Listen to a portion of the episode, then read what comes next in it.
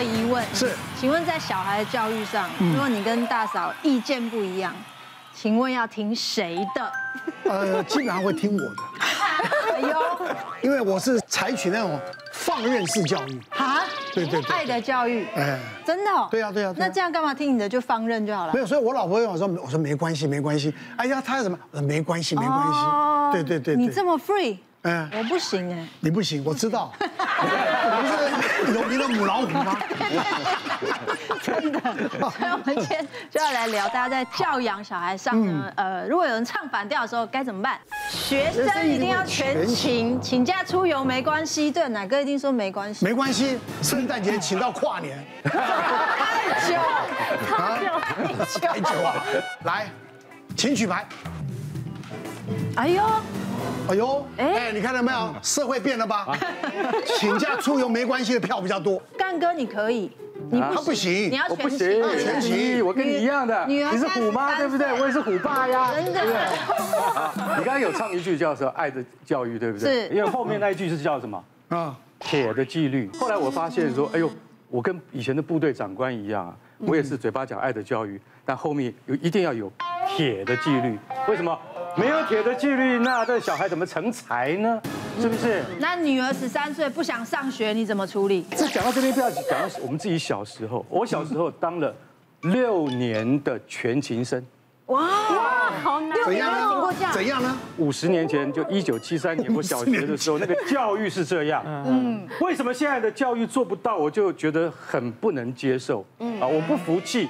为什么我们现在的小朋友都要家长在后面赶？像赶鸭子上架这样子，他连坐席都要我们来管。我就说，一定要能全勤。你除非有真的生病，好，终于有一天来了。他五年级的时候就碰到了，有一天他真的是，哇，爬不起来了，说我头很痛啊，然后没有办法去上学，不想上学了。对，然后好，我一看我说，哎呀，老婆这样子，我们就今天请假一天好了。结果他请假之后呢，哎，他只有在。手那个玩手机里面，没有没有，你有听到那个音乐的声音，你知道吗？嗯、我心里想，我让你休息，怎么会有音乐的声音？嗯，就他妈让他去看，一看，原来在划手机，还新买的 iPhone，对不对？所以我说，原来你是因为买了新的 iPhone 而不去上学，还骗我说你生病。哦，在这种情况下，我跟你讲，不能忍受的是我，可是他妈妈。还可以理理解他买了新的东西，但我是不能理解，我我就跳起来，我说，你现在用这种借口不去上学，你将来要怎么成才？又是这样讲，你知道？所以后来后来他妈妈也也说不行不行不行，这样也不行。就他们就我们总要要有一个人扮白脸，你知道？有时候白脸跟黑脸很难选，你知道？因为两个都黑的，你知道？所以变成我们两个当场都变成了黑脸，对他来讲是一个很大的。心理伤害跟压力，那你你你做了什么举动？你是有打还是骂吗？我去，因为我们家没有棍子，你知道吗？只剩下那个扫把柄，你知道？拿了扫把柄，后来这样也是没用啊。为什么？怎么？因为你又打不下吗？跑给你追啊，你也打不下。跑给你追？对啊，跑给我追啊。你现在已经追不动了。好了，这又要讲到我们不是的地方，就是我们身为父母，嗯，有时候你连呵斥他，他会听。但是你如果超过那个行为的话，他会反抗。为什么我现在连管教一个女儿都这么艰难了？嗯，我是请假没关系的。哦，我觉得也是跟童年有关。像我自己国小的时候，每一学期都可以请一个礼拜。跟家人去员工旅游，每一学每一学期真的只有还小的时候，课业压力没那么重的时候才有机会。长大了，大家都要各自赚钱，所以我就觉得，那我要好好珍惜我跟孩子们的相处时间。所以我们家孩子其实也比较想晚上幼稚园，就是因为想要有更多相处。真的是直到上国小之后才发现。周末出去实在是人挤人，去到哪餐厅也吃不到，然后更不要说去宜兰，嗯，雪穗会塞到不行，然后浪费时间，对，很浪费时间。加上我有点肠躁症，有点心理压力，所以我很怕塞车。然后有一次朋友们也都是不想要周末人挤人，就约要去宜兰玩。我就想说，哎，孩子也没有什么考试，那我们要不要请礼拜五？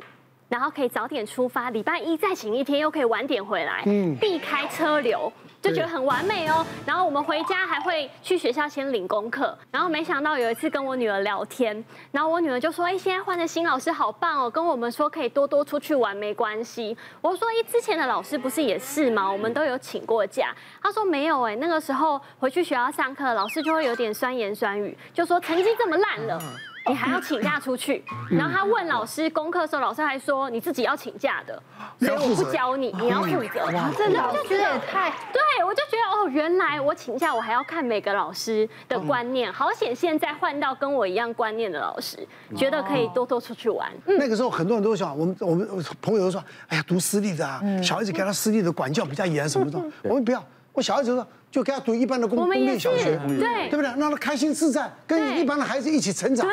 对，一般你听那些台北那几个有知名的了，我跟你讲，你听到都觉得好恐怖啊！对，干嘛呢？何必呢？压力太大，有一些压力。好，对。但我们唯一觉得跟我一样不能请假，不能请假了。陈医师，我我是真的举一啦。对，哎，我倾向全勤，但是我的想法有一件事情哈，病假例外了。嗯，那我自己在诊所哈有遇过一个妈妈。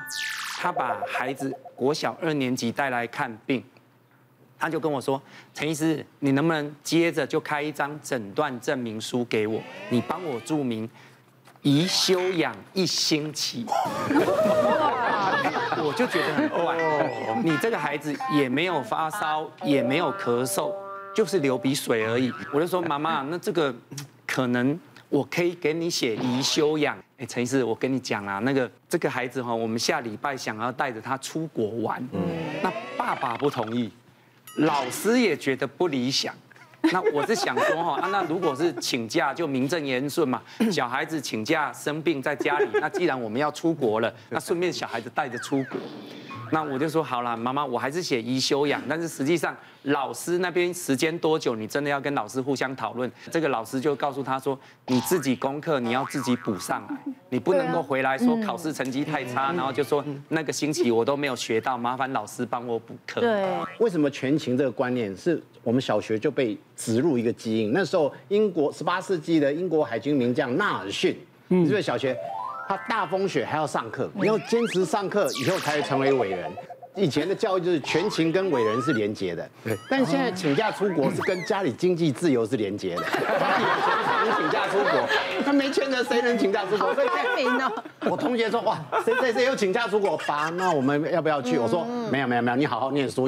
然后下一个就是现在观念在修正，你要感谢疫情，还有那个当时 SARS 的影响。嗯。以前感冒。轻微感冒没发烧，你敢请假，爸爸妈妈会骂你，乖乖去上课。嗯，现在你感冒还敢去上课？上课 老师会请你不要来。对，因为以前那个肠病毒等感染到一个程度是会被全班三分之一以上要休课。对，最后一个我回应一下干哥，干哥刚刚很感慨说，到了这个年纪小孩不听你的话，其实你要学的，因为干哥有个危险，干哥讲的话叫干话，像我讲的，我名字叫很好人。